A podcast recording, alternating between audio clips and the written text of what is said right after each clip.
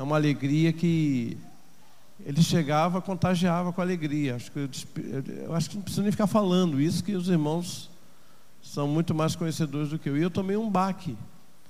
E aquele baque pastoral, eu disse: bom, eu tenho que ligar uh, para o pastor Davidson. Eu mandei uma mensagem para ele. E realmente na mensagem vi dor, vi choro, ouvi.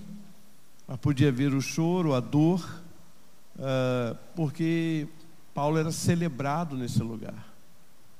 Existem pessoas que elas são celebradas na nossa vida. Eu tenho certeza que ele era celebrado na sua, irmã Jandira. E me coloquei à disposição para estar com vocês, porque a Bíblia diz que é melhor estar numa casa onde há choro do que há festa.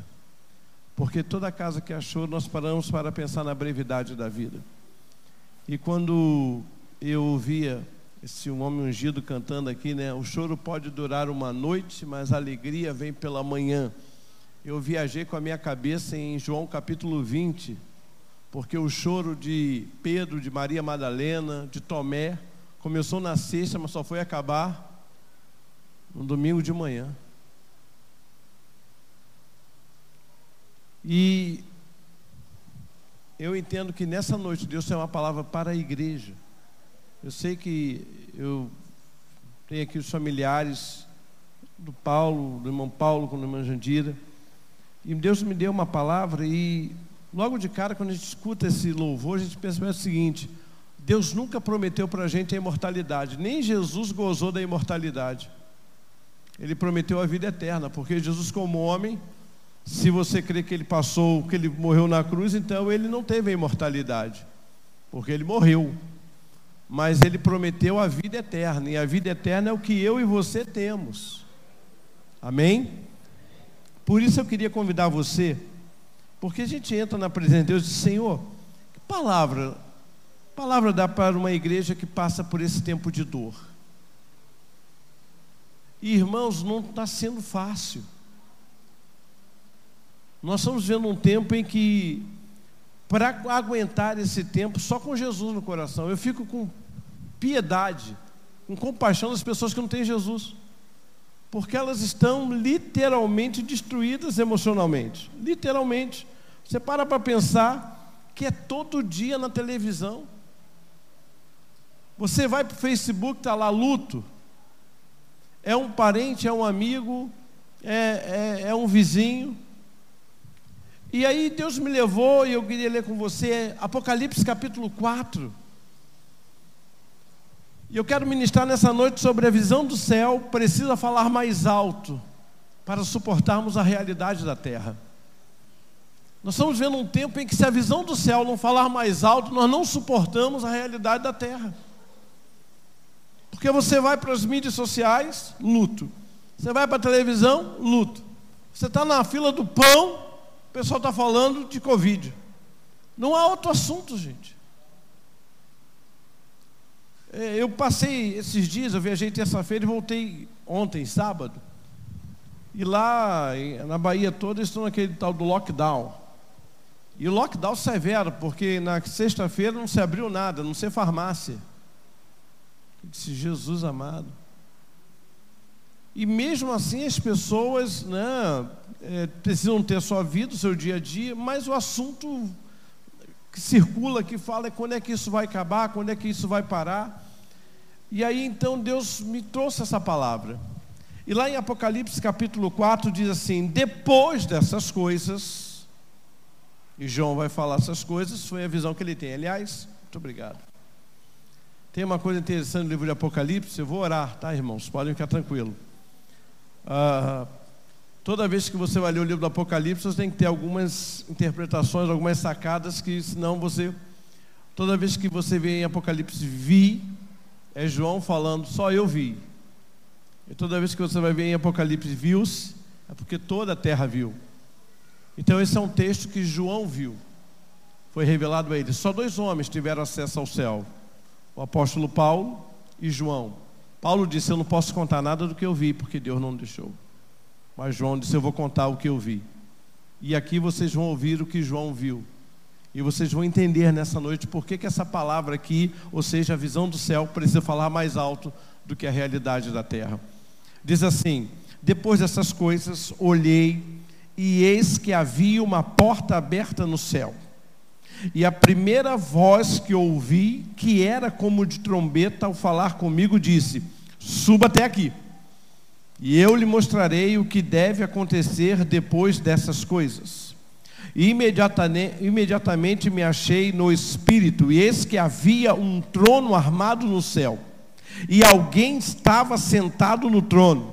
E esse que estava sentado era semelhante no aspecto como a pedra de jaspe e ao sardônio, e ao redor do trono havia um arco-íris semelhante no aspecto à esmeralda, e ao redor do trono havia também 24 tronos, e neles estavam sentados 24 anciãos vestidos de branco, com coroas de ouro na cabeça. Do trono saíam relâmpagos, vozes e trovões, e diante do trono estavam acesas sete tochas de fogo, que são os sete Espíritos de Deus. Diante do trono havia algo como um mar de vidro semelhante ao cristal, e no meio do trono e à volta do trono havia também quatro seres viventes cheios de olhos, por diante e por detrás. O primeiro ser vivente era semelhante a um leão, e o segundo semelhante a um novilho, o terceiro tinha um rosto semelhante ao de um ser humano, e o quarto ser vivente era semelhante à águia quando está voando. E os quatro seres viventes, cada um deles, respectivamente, seis asas, estavam cheios de olhos ao redor e por dentro. Tinham Uh, não tinham descanso, nem de dia, nem de noite, proclamando: Santo, Santo, Santo é o Senhor Deus Todo-Poderoso, aquele que era, que é e que há de vir.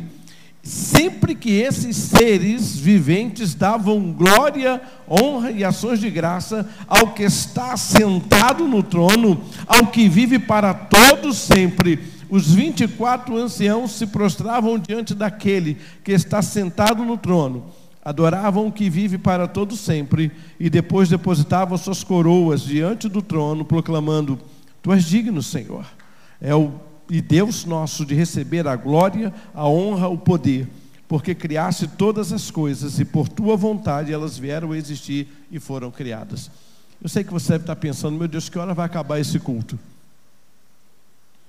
Fique tranquilo, eu não vou pregar sobre todo o texto, mas há algo que eu quero compartilhar com vocês segredos espirituais. E eu quero que você feche seus olhos agora. Pai, eu te agradeço por essa noite. Te agradeço por cada vida que está aqui. E como a tua filha bem colocou na oração, o Senhor não vai começar a falar, o Senhor já está falando. E eu creio nisso realmente. Mas agora te pedimos no estudo da tua palavra que o Espírito Santo traga a iluminação. Abençoa-nos, Pai, eu te peço, continua consolando o coração do pastor David, da pastora Luange, continua consolando o coração dessa família, das famílias enlutadas e da igreja, Senhor. Consola, Pai. Fala com teu povo em nome de Jesus. Amém. Irmãos, deixa eu colocar vocês para a gente entender um pouquinho, o livro de Apocalipse não é fácil. Quem estuda o Apocalipse realmente precisa de muita paciência. Mas vamos entender algo aqui. A igreja para a qual João escreve, ela está sendo perseguida. O imperador de Roma, Diocesano, está perseguindo, perseguindo mesmo, matando.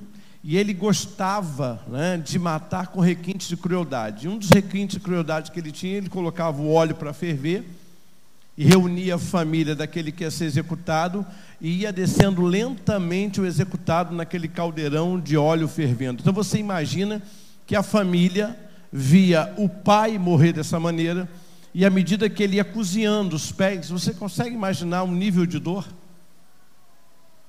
E vai descendo, e vai descendo, e vai descendo, até que ele fosse totalmente imerso no óleo fervendo. Ele tinha o prazer de pegar, por exemplo, jovens e colocar na arena para divertir os romanos. E então ali os jovens eram jogados nas arenas e soltavam-se os leões, famintos. Bom, muito bem, essa é a igreja.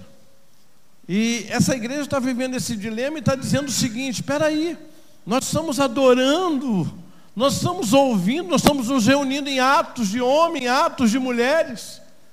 E por que, que isso tudo está acontecendo com os nossos filhos? E aí eu fico imaginando você também, porque eles eram cidadãos, moravam em Roma, e nas províncias que o Império Romano dominava, e três casas depois de muitos crentes, estava ali aquela família que não adorava o Senhor, não temia o Senhor, e tudo fluindo. E aí, como a mãe explica para o filho menor: Mãe, por que, que papai morreu daquele jeito? Ou talvez um adolescente perguntando ao pastor da igreja: Pastor, por que, que meu pai morreu num caldeirão fervendo se ele vinha todo domingo adorar o Senhor? Talvez essa é uma pergunta que nós vemos, façamos cada vez que o irmão nosso parte. Meu Deus, mas aquele irmão era tão novo, aquela irmã era tão envolvida com a obra. Não é isso? As pessoas costumam sempre nos abordar dessa maneira, nós pastores. Pastor, mas eu não entendo. Ela era tão envolvida aqui na igreja.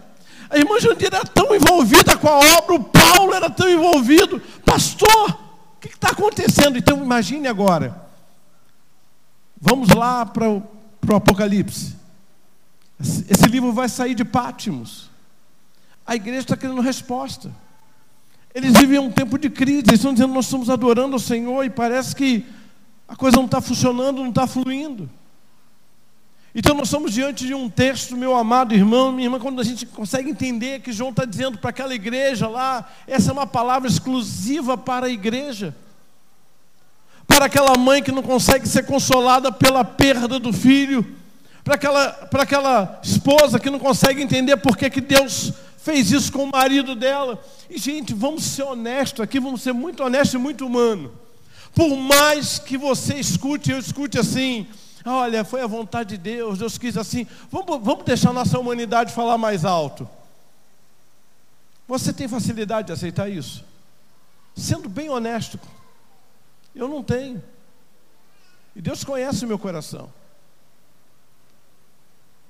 Na verdade, o que eu tenho é a certeza de que o que ele faz é bom. Porque ele só sabe fazer o que é bom. Não é isso? Mas se tirar isso, eu começo a me questionar, Deus, por quê? Aliás, as pessoas do mundo têm uma coisa, com tanta gente ruim para morrer, por que, que Deus? Não é verdade, não escuta isso? E aí, olhando para esse texto, me colocando no lugar daquela igreja, sentado lá e vendo quando o livro do Apocalipse chegou, porque João não tinha ideia que Atos 29 estaria hoje, no dia 4 de abril, usando o livro. João não tinha essa ideia. João não conseguia imaginar que Deus ia pegar aquele texto de, de Apocalipse 4 e colocar na minha cabeça e dizer assim: olha, você vai falar isso, isso e isso, porque eu vou falar ao coração deles isso, isso e isso. E aí, olhando para esse texto, eu queria compartilhar com vocês alguns segredos para fazer com que os nossos olhos saiam da terra e se voltem para o céu. Aliás, é justamente isso que João vai fazer aqui. Eu, eu, creio que essa é a necessidade da igreja hoje. Se vocês não tirarem os olhos da realidade e colocarem na visão do céu, vai ser difícil suportar os dias que ainda virão. Vai ser difícil suportar os dias que ainda passaremos. Ou vocês acham que realmente, irmãos, cada dia que passa tem uma variante nova, tem não sei o que novo, uma cepa nova. Aliás, nós estamos nos tornando especialistas nesse negócio de Covid. Alguém aqui se vacinou contra o sarampo? Quem recebeu quando era criança a vacina do sarampo? E sabe o laboratório? Eu não sei. Alguém tomou vacina da rubéola aqui quando era criança? Rubéola? Sabe o laboratório? Hoje nós estamos discutindo laboratório. Eu tomei da Coronavac. É mesmo, eu tomei da AstraZeneca. Eu tomei da Johnson Johnson. Tem gente que diz Sputnik 5. V, Sputnik V. Então percebam como é que a nossa mente começou a mudar. E cada dia que passa, a gente assim, olha, a variante e tal, parece que a eficácia da vacina cai. Então são dias difíceis. São dias de igreja sob o Império Romano. Dias que Deus está dizendo para você e para mim: olha, eu tenho algo para compartilhar com você. Eu tenho algo para você falar para a viúva, eu tenho algo para você falar para a filha, eu tenho algo para você falar para a igreja, para os pastores. E eu disse, Senhor, então o que, que é? E é nessa hora de dores da terra que nós temos que deixar a visão do céu falar mais alto, senão não dá para conseguir, não dá para continuar, não dá, meu irmão. Se você não tirar os olhos da realidade da Terra, você vai entrar num processo que já está acontecendo no planeta de apostasia. As pessoas estão esfriando na fé. Irmãos, alguns anos atrás era impensável a ideia de culto online.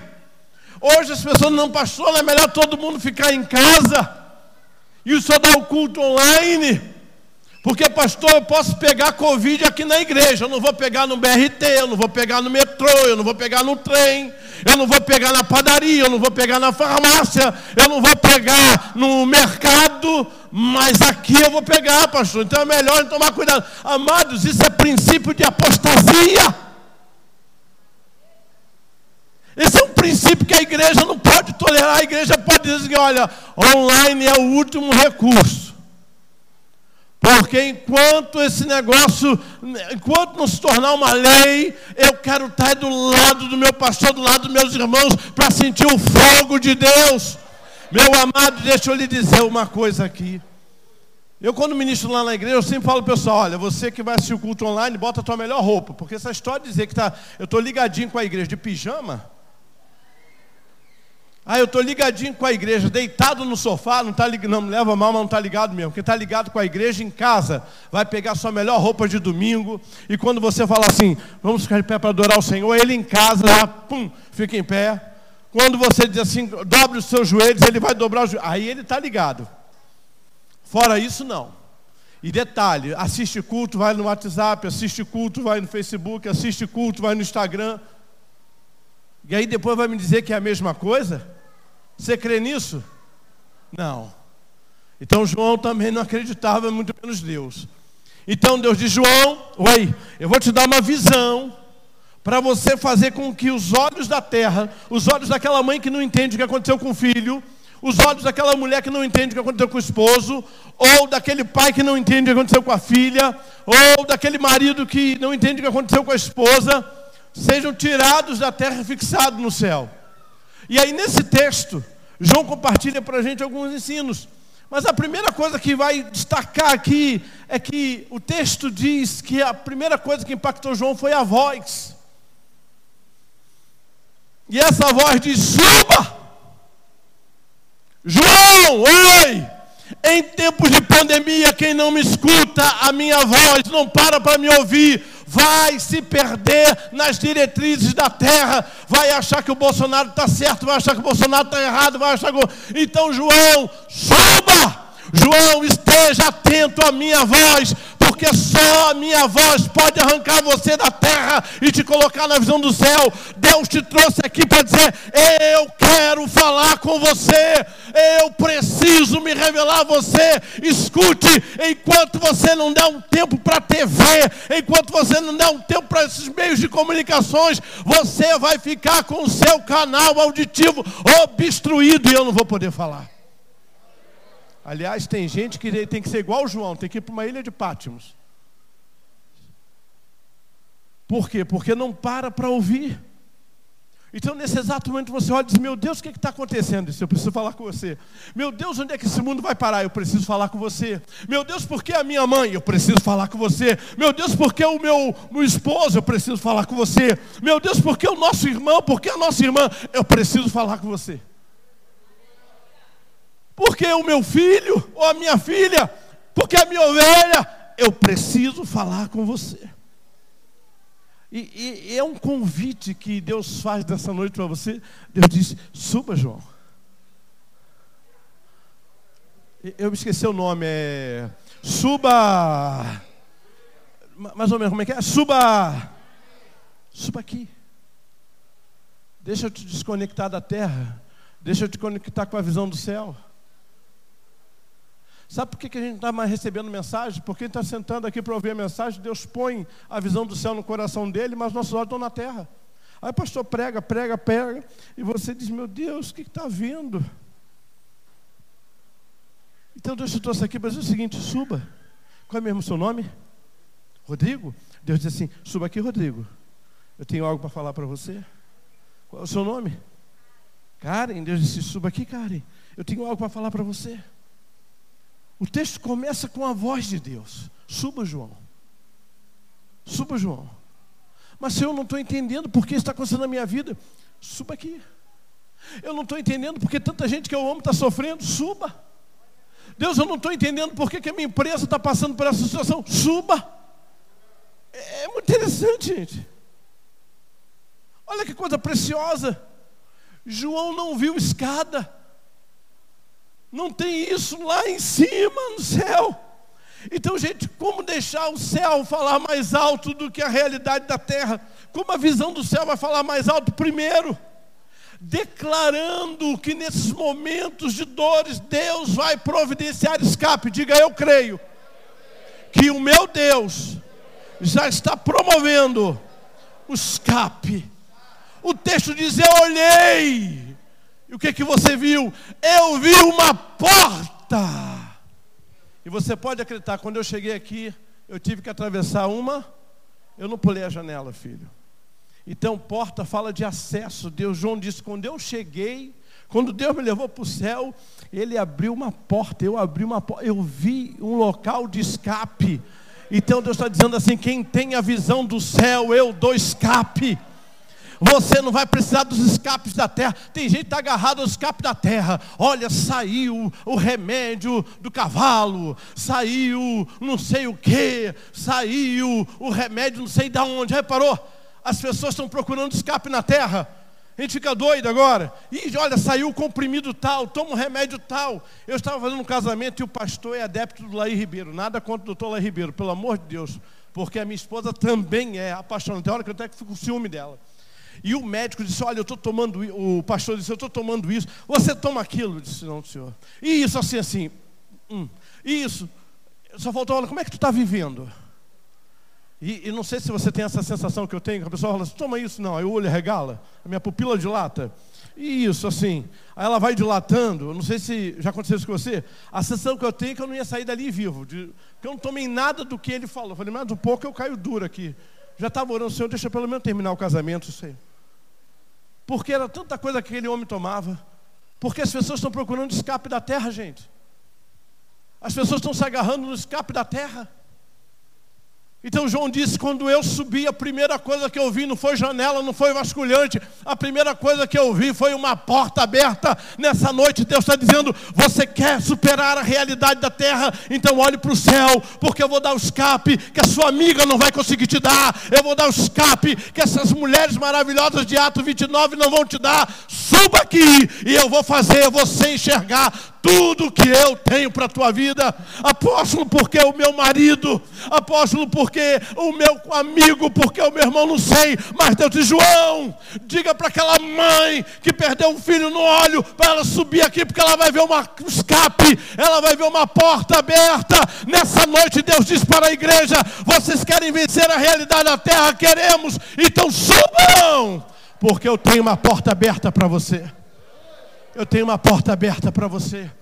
Eu tenho um escape para você. Meu Deus, porque o meu vice-presidente sobe, porque eu tenho uma porta aberta para você.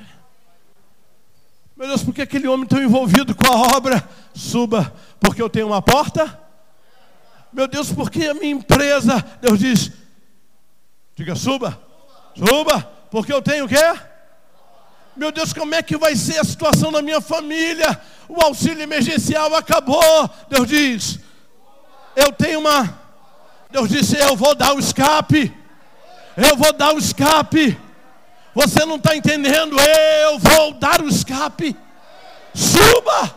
A primeira coisa que Deus quer que você escute a voz, a segunda, suba. Deus disse: Entra intimidade comigo. Mas por quê? Porque quando você entrar em intimidade comigo, eu vou abrir uma porta você vai ver que o céu não está vazio. Eu tenho escapes para você. Eu tenho acessos para você. Esse homem que está com o microfone falando não sabe os acessos que eu tenho para a tua vida. Então suba, porque eis que eu subi e vi uma porta. Uma porta, muito bem, uma porta aberta. E a porta serve para entrar num determinado lugar ela serve para nos dar o acesso, como eu falei para você. Então, sempre que eu vejo uma porta fechada, eu não sei você, mas me dá uma curiosidade para saber o que tem do outro lado. Você também é assim, filho? Você tem jeito que é assim. Pode ser até que eu esteja errado. Não, você vê a porta aberta, fica tranquilo. Aí eu, de vez em quando, eu vou em alguns lugares, quando eu olho assim, a porta dá uma abertura. Não tem nada demais. Na maioria das vezes não tem. Mas o texto diz que não precisa ficar curioso, porque a porta estava aberta, aberta. E João diz: essa porta aberta no céu é um acesso novo, é algo novo que Deus tem para a tua vida, que Deus tem para mim. Eu vi uma porta aberta, o que é isso? Eu estou dando a vocês um acesso novo, um acesso novo. Gente, que mal lhe pergunte, João estava numa ilha chamada, oh meu Deus, que era um resort? Era uma ilha paradisíaca? Não, era uma ilha vulcânica, ou seja, não tinha só pedra. Era uma ilha que nasceu de erupção vulcânica, não tinha nada, era um presídio. Deus disse: Eu vou arrancar de tudo aquilo que está te oprimindo, de tudo aquilo que está te prendendo, e vou te trazer para o céu. E no céu eu vou te mostrar o que ninguém na terra pode te revelar. No céu eu vou mostrar para você o que eu vou fazer na tua vida. O que eu vou fazer na tua casa, o que eu vou fazer na tua família, o que eu vou fazer na tua história, o que eu vou fazer no teu ministério. Meu Deus, o que, que eu vou fazer agora? Estou em pátio. Deus disse: Não, David, eu vou te tirar. Vem cá, filho, sobe aqui, que eu vou te mostrar uma porta aberta. Você não tem ideia de que eu sou o Deus que controla a história. Uma das coisas que me alegra nesse texto é que ele disse que olhou para o trono e não estava vazio. Pode ter até confusão no palácio aqui embaixo, mas o trono continua preenchido. Está sentado lá, o texto diz isso. Segundo, querido, como deixar a visão do céu falar mais alto do que as dores da terra. Decidido a ouvir a voz de Deus. Diga, a voz de Deus me atrai para a intimidade. Lembra que eu falei que não ia ficar é, ministrando o tempo todo, senão a gente ia sair daqui amanhã de manhã.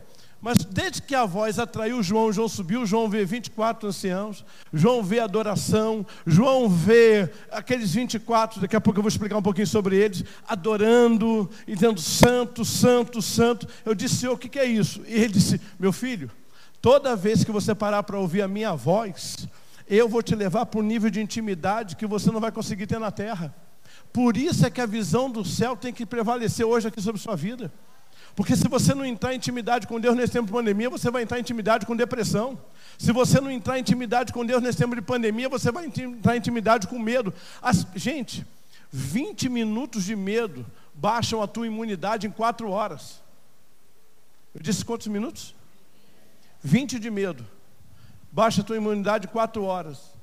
Então, se você não entra em intimidade com Ele, você vai entrar em intimidade com o que a terra está te oferecendo.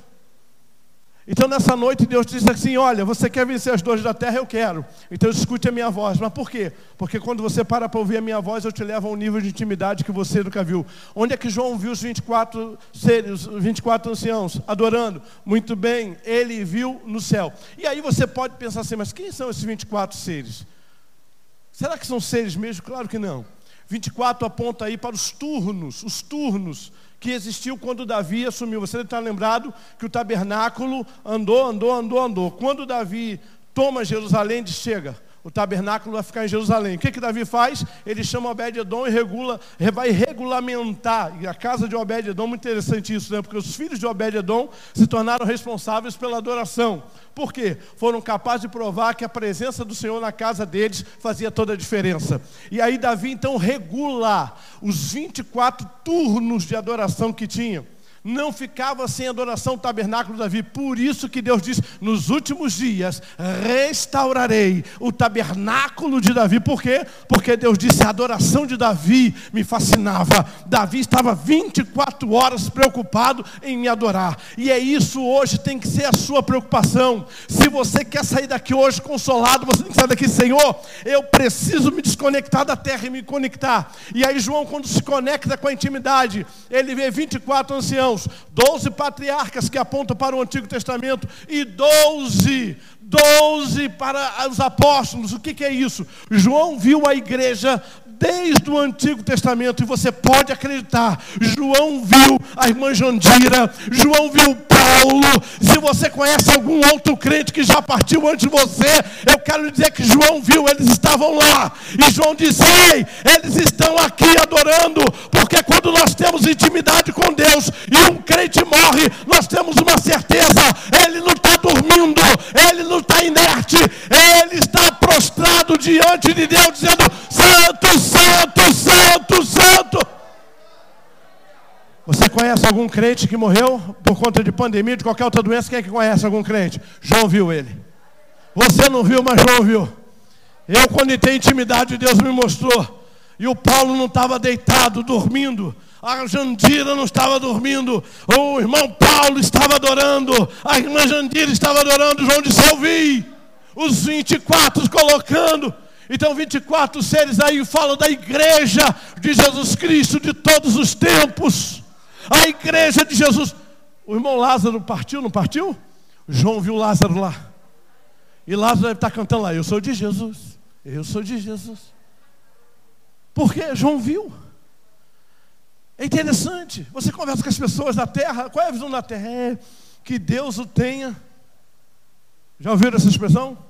Quando uma pessoa não sabe para onde vai, né? Que Deus o tenha. Deus não tem bom lugar para ninguém, gente. Desde quando o céu é bom.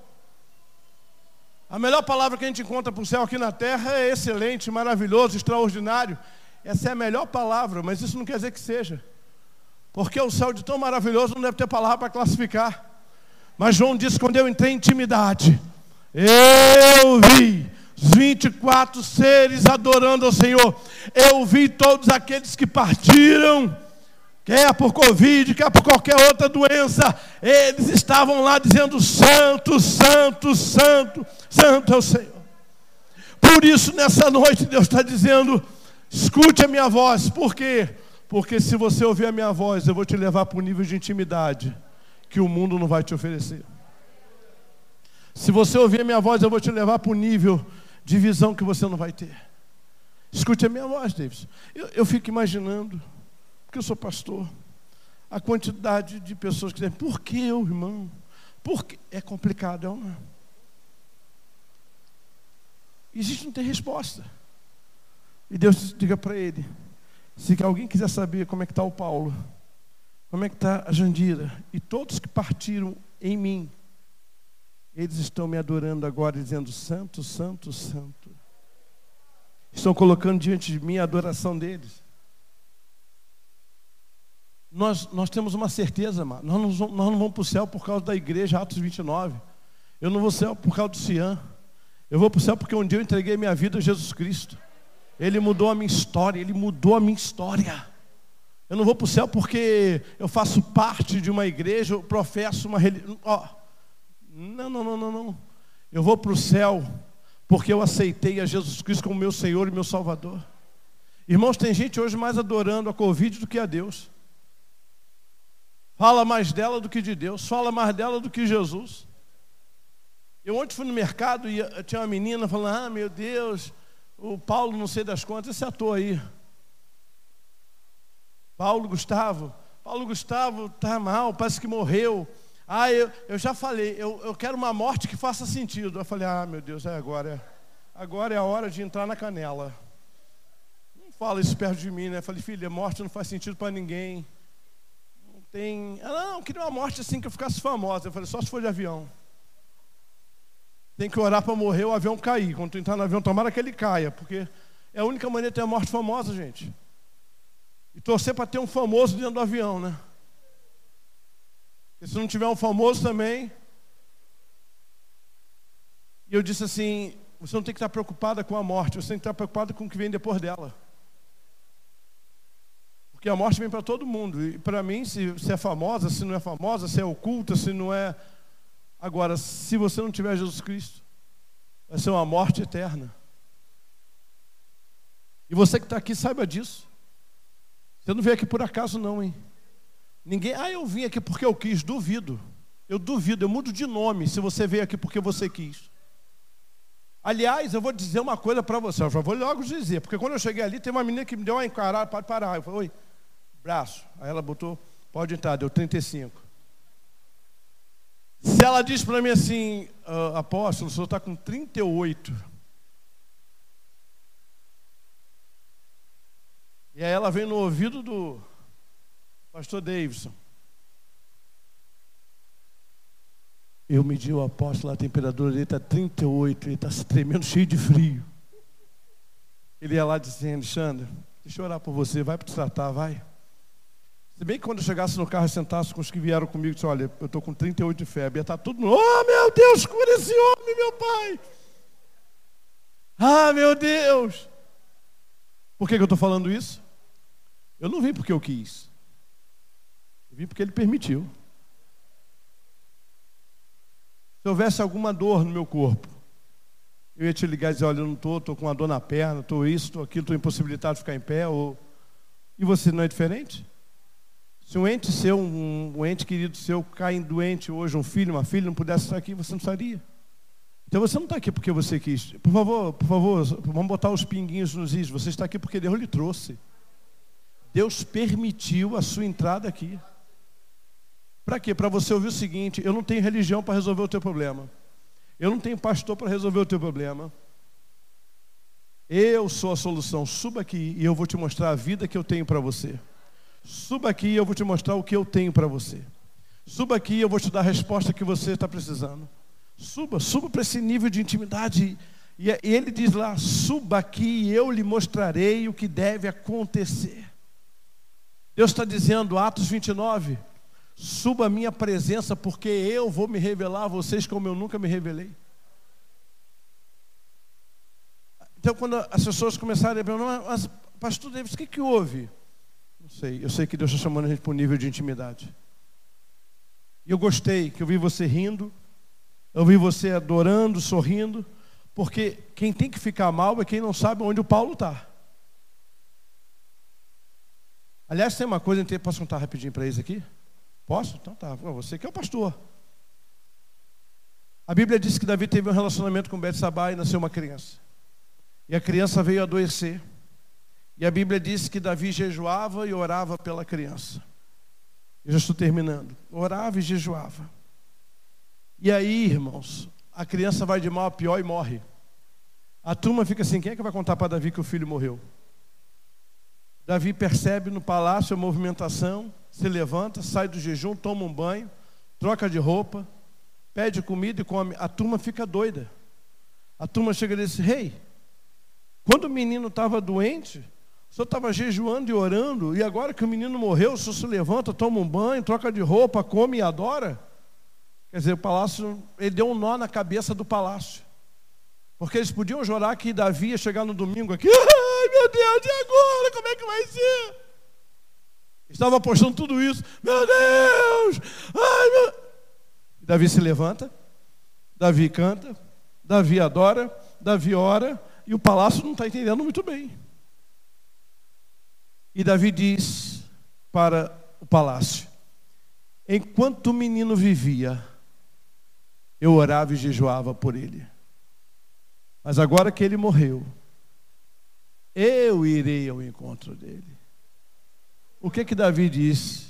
Enquanto havia vida, eu clamei, eu orei, eu busquei. Enquanto havia vida, a igreja orou? Orou ou não orou? Quantos oraram pela recuperação deles, pela cura deles? Então a família está aí, ó. Só que Deus disse: não, não, não. Eles já cumpriram a missão deles e eu quero que eles fiquem aqui me adorando, apresentando a coroa deles para mim. Subam. Escute, Deus não se envolve com as nossas dores, Deus se envolve com Ele, com a palavra dEle. Eu é que sei os pensamentos que tenho a teu respeito, diz o Senhor. Então você só tem uma coisa: obedecer. Então agora é hora da igreja, bom, enquanto estava vivo, nós orávamos, chorávamos. Agora vamos entrar no nível de intimidade. Vamos mostrar para essa região toda, para esse território todo, que não foi em vão a partida deles. Vamos convidar mais vidas, vamos chamar mais vidas, vamos pregar o Evangelho para mais gente, para que mais e mais pessoas povoem o céu. Irmãos, o inferno vai ficar vazio se depender de mim. Eu não sei de você, mas o meu vai ficar vazio, vai ficar jogado às moscas. Porque nós temos um chamado. E a voz de Deus nessa noite em intimidade comigo. Terceiro, nós precisamos de olhos espirituais para entendermos esse novo tempo. O texto diz no versículo 4, e, e imediatamente, versículo 2, imediatamente eu estava no Espírito, e eis que um trono estava posto no céu e, assenta, e um assentado no trono. E ele vai descrevendo aqui, amados, João está com a mente, com a alma absorvida por uma visão espiritual. Deus está dizendo aqui para mim e para você nessa noite um terceiro segredo: você não consegue encarar esse mundo sem olhos espirituais. Você não consegue entender as situações na sua vida sem olhos espirituais. Então, nessa noite, Deus está dizendo: Eu quero dar olhos espirituais para Atos 29. Eu, diga lá para a família dela, dessa minha filha que eu recolhi. Eu estou dando olhos espirituais. E vocês vão testemunhar de tudo que eu faço é bom. E os vizinhos, parentes que ainda não me conhecem, vão pirar com vocês. Já imaginou, filha? Você falando para tuas amigas: Eu sei onde a minha mãe está. Porque quem não tem Jesus, Deus, porque a mamãe, Deus, porque minha mãe. Deus nessa noite está te dando olhos espirituais. E qualquer uma que te perguntava, eu sei em quem eu tenho crido, e eu estou em certa que Ele é poderoso, e minha mãe está na presença dEle. As minas piram. Vai tudo ficar doidinha contigo. Tudo...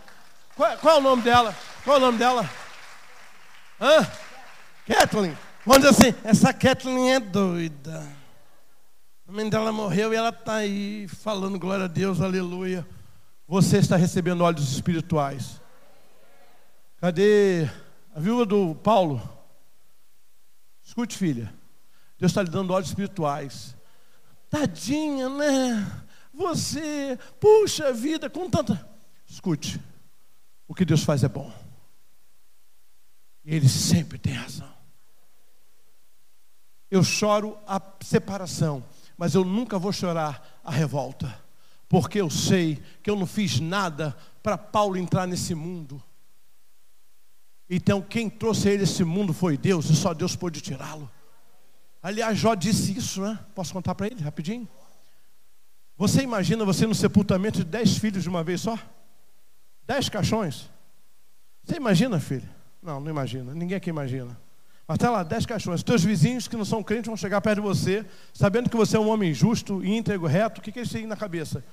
Meu Deus, se o cara que é justo, íntegro e reto, Deus faz isso? Imagina quem não é. E eu fico imaginando que os vizinhos de Jó chegaram, Jó, serviu aí a Deus aí, Deus faz isso contigo? Quebrou a tua empresa, te deixou falido, leva os teus dez filhos. Que que... Jó, o que está vendo? Jó diz, Deus deu. Deus.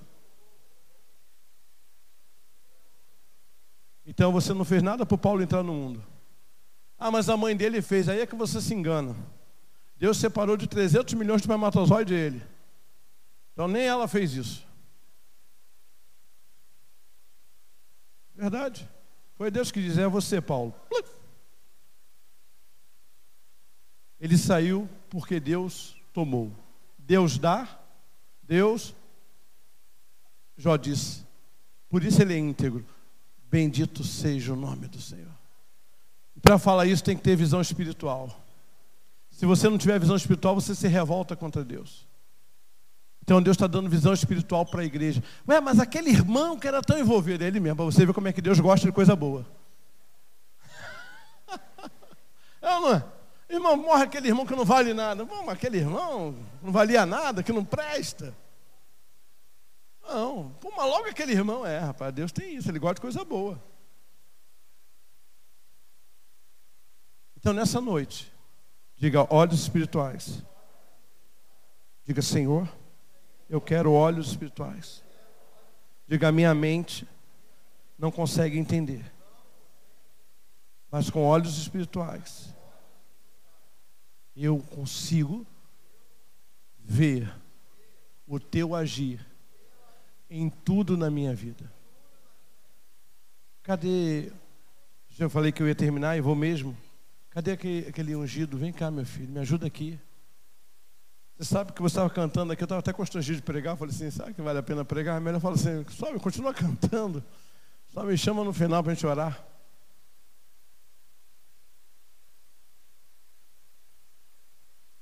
Não sei, vou abusar, né? Custa perguntar, a gente está se conhecendo agora.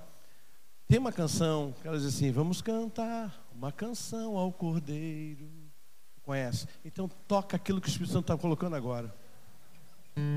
Inventa a moda, né, apóstolo? Isso. Isso. Escute. Eu queria que você ficasse em pé. Eu já estou terminando e eu preciso que você. Quarto segredo que eu tenho para compartilhar com você essa noite. Esteja convicto. E Deus quer de você para este tempo um posicionamento. Lembra? João, quando escreveu Apocalipse, foi para uma igreja que estava sendo o quê? Muito bem, perseguida. Uma igreja que não estava entendendo a Covid daquela época. E a Covid daquela época era uma Covid que só pegava os crentes. Só morria crente. João então escreve esse livro. E lá no versículo 4 ou 6, João diz: Ao redor do trono haviam 24 assentos. E sobre 24 assentos vi 24 anciãos assentados. Um dia minha filha perguntou: Pai, essa é uma categoria de anjos, 24 anciãos? Eu falei: Não, filha, não inventa onde não tem. Esse aqui é uma figura que João viu de toda a igreja, desde o Antigo Testamento até o Novo. Doze patriarcas e doze apóstolos. Por isso 24, 24 falam de turno, de adoração, ou seja, no céu não se para de adorar. Então é muito importante isso. O que João está dizendo é o seguinte: eu vi um povo que não parava de orar. E João diz: Eu vi duas coisas nesse povo que não parava de orar. Eu vi vestes brancas. E eu vi sobre esse povo uma coroa. Gente, vestes brancas na Bíblia significa santidade e pureza. Isso quer dizer que tudo aquilo que podia prejudicar a vida uh, de Paulo já não vai prejudicar mais. A, a vida da Jandira já não vai prejudicar mais. Mas por quê? Porque quando ele chegar no céu, Deus disse: Toma essa é a vestimenta que você tentou usar na terra, mas não tinha condições plenas. Mas aqui eu estou te dando. Mas há algo aqui muito precioso, porque diz que esses 24 anciãos, eles também tinham sobre a sua cabeça uma coroa. E a gente tem que ter muito cuidado no Apocalipse, porque há duas coroas uh, na palavra grega para coroa. Uma é diadema, que só Jesus usava, porque era a coroa do Império Romano. Então, quando falava diadema, o pessoal lembrava, é, é, é a coroa do imperador. Mas havia uma coroa chamada Stefanos, e essa daqui, no grego Stefanos, era a coroa que todo vencedor de qualquer corrida, de qualquer esporte ganhava. Aquela verdinha que o pessoal né, subia lá. Então ali era o Stefanos, diadema e Stefanos. João disse: Eu pude olhar no céu. Lembra de alguém que você ama, que hoje está no céu? Lembra de alguém? Lembrou de alguém? Levanta a mão eu lembrei de alguém. Ele está de branco. E João manda te dizer que ele está com uma coroa de diadema que só quem venceu recebe. Então você sabe como é que chegaram no céu os crentes lá atrás e os crentes estão chegando hoje?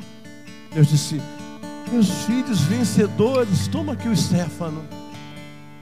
Toma aqui a coroa. Porque você vai sair daqui dessa noite com uma convicção. Esse é tempo para novo posicionamento.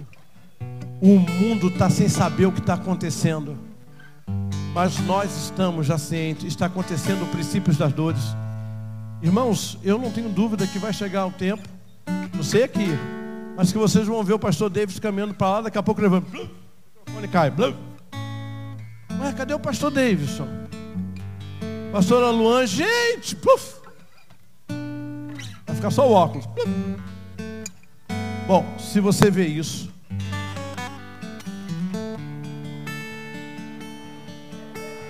Não, tem gente que está dizendo aleluia. Eu ouvi alguns até dizendo assim, glória a Deus. O meu pastor Deus pregando o microfone. Bom, escute. Se você vê isso, não é um bom sinal. Mas a Bíblia diz que vai ter uma segunda chance. E a Bíblia diz que aquele que não passar pelo arrebatamento vai ter que perseverar até o fim, porque quando a igreja for arrebatada, sobe com ela o Espírito Santo. Quem ficar vai ficar porque perseverou até o fim.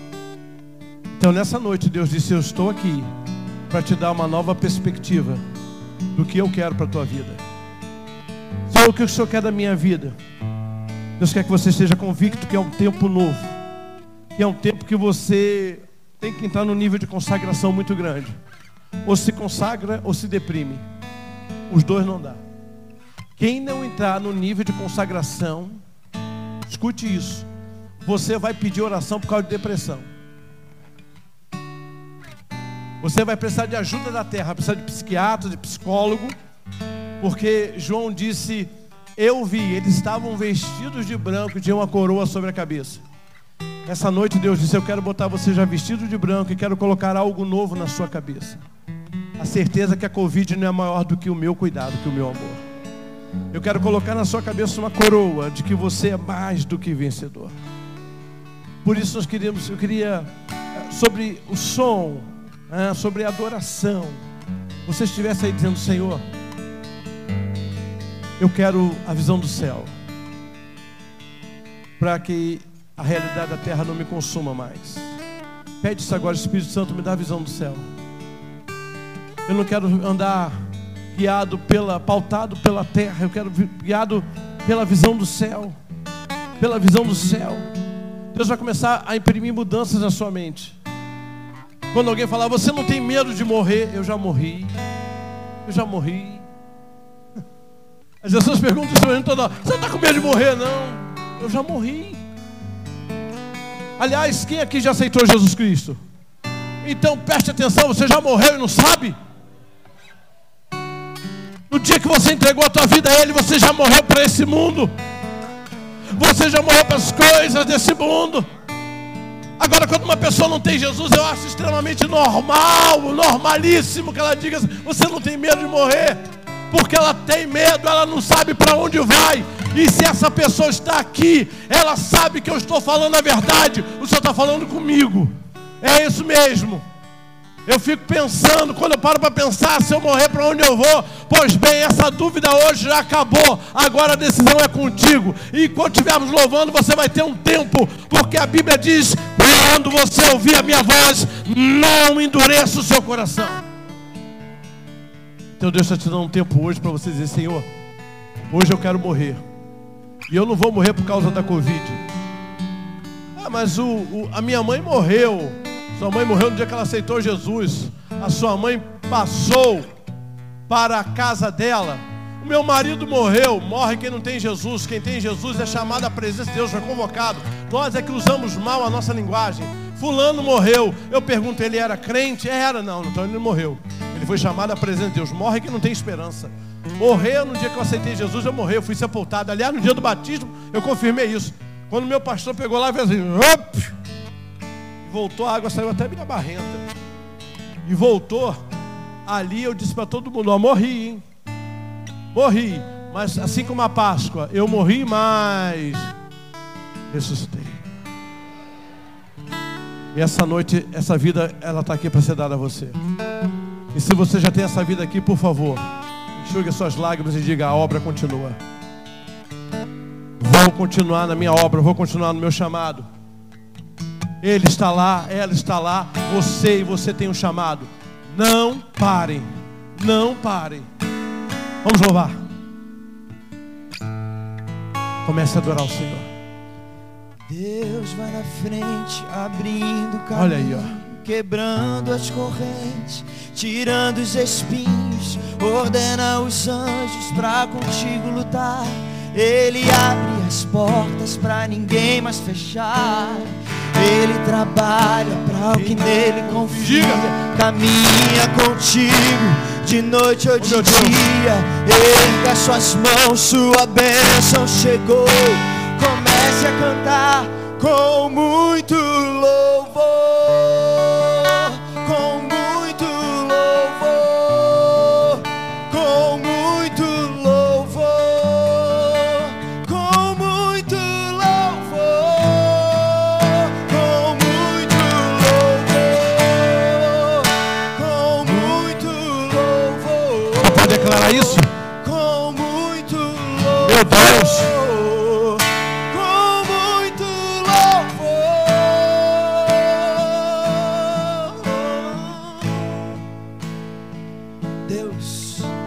Deus rejeita crê nisso mesmo? Então vamos fazer o seguinte. Apóstolo, eu entrei aqui hoje com o coração apertado, eu entrei aqui hoje com uma situação que eu estou vivendo. E eu estou recebendo nessa noite olhos do céu. Deus, quando o senhor pregava, eu ouvia dizendo: suba. Suba porque eu estou abrindo a porta do escape. Você crê nisso? Vem aqui para o altar. Eu quero orar por você aqui no altar. Peça licença e diga assim: sou eu. Venha. Venha para o altar. Eu quero, eu quero essa resposta. Pode vir. Saia do seu lugar. Eu quero orar pela sua vida. Diz para Deus, Senhor. Eu preciso da, porta aberta. Venha. Eu não sei o que eu vou fazer. Eu não sei o que eu tenho para decidir. Mas eu preciso da tua direção. Eu queria orar com você. Se você crê, venha. Eu quero orar com você. Pode vir. Então louve. Simplesmente louve. Você crê mesmo? Você crê que essa semana a porta vai se abrir? Você crê que essa semana a porta vai se abrir? Mas Deus diz primeiro: suba, suba, suba, suba, não importa, suba, suba. Seu louvor, Eu vou abrir uma porta que ninguém abre. Suba, suba, suba. Deus vai na frente, abrindo quebrando as correntes, tirando os espinhos ordena os anjos para contigo lutar. Ele abre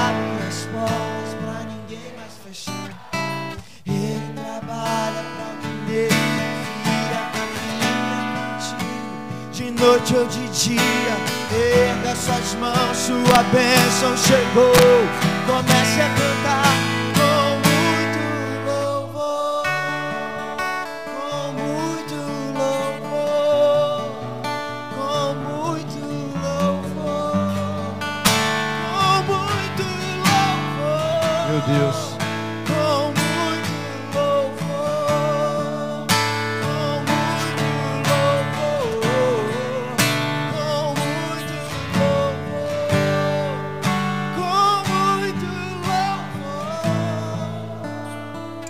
Olhe para cá.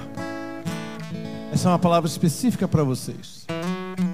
João disse: Eu olhei e eu vi que esses seres tinham olhos para frente e para trás. Tinham olhos para o lado e para dentro.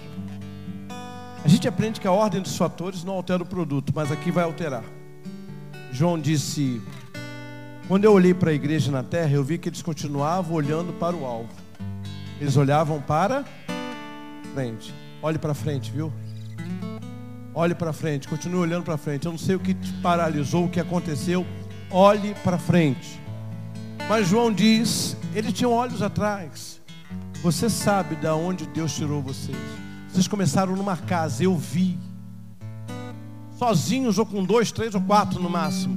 Eu vi. Então sempre se lembre que aquele Deus que tomou vocês pelas mãos continua de mão dada com vocês. Olhe para trás sempre. Nós começamos quantas lutas, quantas privações. Então João disse: Eu vi que eles continuavam olhando para frente, a despeito de toda a dor, a despeito de toda a perda, a despeito de ter enfrentado no próprio corpo a doença. Eu vi que eles continuavam olhando para frente, mas eu vi também que eles olhavam para trás, porque não esqueciam, não apagaram da memória da onde o Senhor os tirou. Quem começou lá atrás com eles? Bem lá atrás, está vendo? Talvez poucos. Eu conheço a história, desde o Gênesis. Chegando agora no livro de Isaías. Ainda vamos fechar o Antigo Testamento para começar o Novo. Então Deus diz: olhe para frente. Mas Senhor, é um homem tão querido, uma mulher tão querida. Olhe para frente. Eu já estou cuidando deles. Olhe para trás. Lembra de onde eu tirei vocês. João diz: eles tinham olhos ao redor Igreja do Avivamento, Atos 29. Deus está dizendo: vocês não podem perder a visão do território. Eu plantei vocês aqui porque eu quero dar todo esse território para vocês, todo esse território. Mas é interessante que a última coisa que João disse, engraçado, ele tinha olhos para dentro. Se avalia. O que, que eu posso melhorar? Vocês são casados? O que eu posso melhorar como esposo? O que eu posso melhorar como esposa? O que eu posso melhorar como servo de Deus? Os últimos olhos que João viu, olhava, aqueles seres olhavam para dentro. O que esse tempo de pandemia tem te ensinado? Olhar para frente, olhar para trás, olhar ao redor. Mas João diz: Eu vi que eles olhavam para. Que esse tempo de dor vai te fazer ser uma mulher de Deus. Mulher de Deus.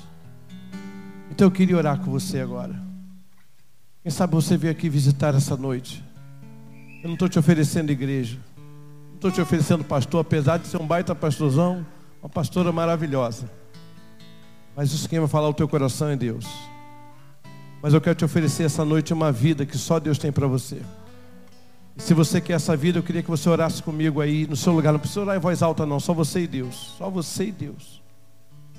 Você orar em voz bem baixinha. Mas com toda a tua sinceridade. Eu entro com a palavra para te ajudar. E você entra com a sinceridade para mostrar o teu coração para Deus. Tá bom? Feche seus olhos, por favor. Curva sua cabeça em sinal de respeito a Deus. Se você está aqui hoje e quer essa vida que Deus tem para você, quer a partir de hoje viver com os olhos ligados no céu para suportar as dores da terra, só entregando a tua vida a Jesus Cristo. Ore comigo aí no seu lugar, bem baixinho, só você e Deus. Diga assim: Querido Deus, nesta noite, eu ouvi a tua voz e eu entrego a minha vida ao teu filho Jesus. Diga, Senhor Jesus a partir de hoje a minha vida é tua. Tu és o meu Senhor e o meu Salvador. Diga Espírito Santo, vem me guiar em tudo que eu fizer. Em nome de Jesus. Amém. Ainda de olhos fechados, apenas eu estou olhando para você. E se você fez essa oração comigo, onde quer que você esteja aqui dentro, eu quero abençoar você. Quero abençoar mesmo. Mas eu preciso ver a sua mão levantada dizendo: Olha, eu orei com o Senhor nessa noite. Alguém assim, levante a mão bem alto bem alto, acima da sua cabeça, para que Deus abençoe, Deus abençoe. Há mais alguém? Levante a mão bem alto. Mais alguém? Deus abençoe. Olha, eu estou afastado. Mas Deus me trouxe aqui hoje, eu estou voltando para Jesus. Cadê você que está afastado e está aqui hoje? Levanta a mão bem alto assim. Acabou o dia. Ficar afastado. Hoje é o dia da volta. Alguém assim? Levante a sua mão bem alto, lá atrás. Alguém aqui na frente? Alguém? Agora eu vou orar por todos vocês. João disse: Suba, porque eu vou abrir a porta. Tem mais alguém aqui? Apóstolo, eu entendi agora. Eu quero ir na frente, porque essa semana eu preciso de uma porta aberta que só Deus pode abrir. Vem para cá rápido. Rápido, rápido, rápido. Se você entendeu agora, venha, venha. Você entendeu que Deus pode abrir essa porta essa semana? Venha, venha, venha, venha, venha, venha. Rápido, rápido, rápido.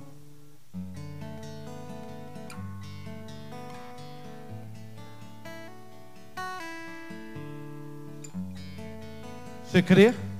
Você crê? Você crê? Jesus disse: tudo é possível ao que crê. Você crê? Você crê? Então fique atento. E João não viu a porta aberta. João ouviu uma voz dizendo: suba. E quando ele ouviu a voz e obedeceu, ele viu.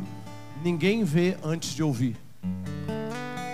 Deus quer que você tenha ouvidos, porque essa semana ele vai falar com você. Sobe e eu vou te mostrar o escape. Eu vou mostrar a porta aberta que você está pedindo. Ouvido. A fé vem pelo ouvir. Eu vou orar por vocês. Pai, nessa noite, eu tenho no meu coração a convicção que o Senhor falou aos teus filhos. E Senhor, essa igreja tem olhos para frente, essa igreja tem olhos para trás, olhos para o lado, e ela também tem olhos para dentro. E eu creio que, ó Deus, a partida desses irmãos vai ser um começo de algo grandioso, algo extraordinário que o Senhor vai fazer no coração dos teus filhos. Mas, Pai, eu tenho aqui homens e mulheres que saíram dos seus lugares dizendo: Senhor, eu creio nessa palavra, tem uma porta de escape aberta no céu. Então, Pai, a palavra não foi que eles viram para depois ouvir, a palavra diz que eles ouviram para depois ver. Começa a dar agora audição espiritual aos teus filhos, sensibilidade espiritual para ouvir a tua voz essa semana. Porque quando eles ouvirem a tua voz, eles verão o escape. Quando eles ouvirem a tua voz, eles verão o escape. Quando eles ouvirem o Senhor, eles verão o escape. Te agradeço porque chegou salvação nesse lugar. Meu Deus, continua consolando o coração dessas famílias, mas continua colocando no coração dessas famílias que a obra é do Senhor e ela não vai parar. Oramos em nome de Jesus. Amém e amém. Deus te abençoe. Meus irmãos, muito obrigado. Você pode tomar o seu assento. Muito obrigado pelo carinho. Muito obrigado por você me ceder o púlpito mais uma vez. Eu sempre eu sempre venho a essa igreja e tudo que a gente planta, a gente colhe. Vocês me fizeram um estrago muito grande no aniversário de vocês. Me botaram para chorar durante e depois, que eu ficava no carro. Eu fui muito honrado aqui. De todas as igrejas que eu gerei, eu nunca recebi uma honra como eu recebi de vocês. E quando eu digo eu gerei, porque eu emprestei o útero para Deus. Ou Deus me prestou oportunidade para mim. Eu não gero nada. Mas Deus nos dá úteros espirituais para fazermos a obra dele. Eu já vi muita obra nascer. Mas a experiência que eu vivi nesse altar, eu só tive no Cian Sede. Aí sim, na minha igreja eu tive. E tenho.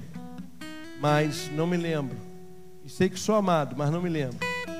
Então, quando eu ouvi a sua voz, quando eu vi o choro, quando eu vi quem era, disse, a gente tem que fazer alguma coisa. Nem que eu estar sentado ali para dar um abraço em vocês. Mas vocês não preguem. E eu imagino, porque o amor que você tem pelas suas ovelhas é muito grande. E eu sei que hoje seria um dia difícil para pregar. Mas hoje eu estou dizendo, estou enxugando seus olhos. Olhe para frente, olhe para trás, olhe para os lados. Tem um território a ser conquistado.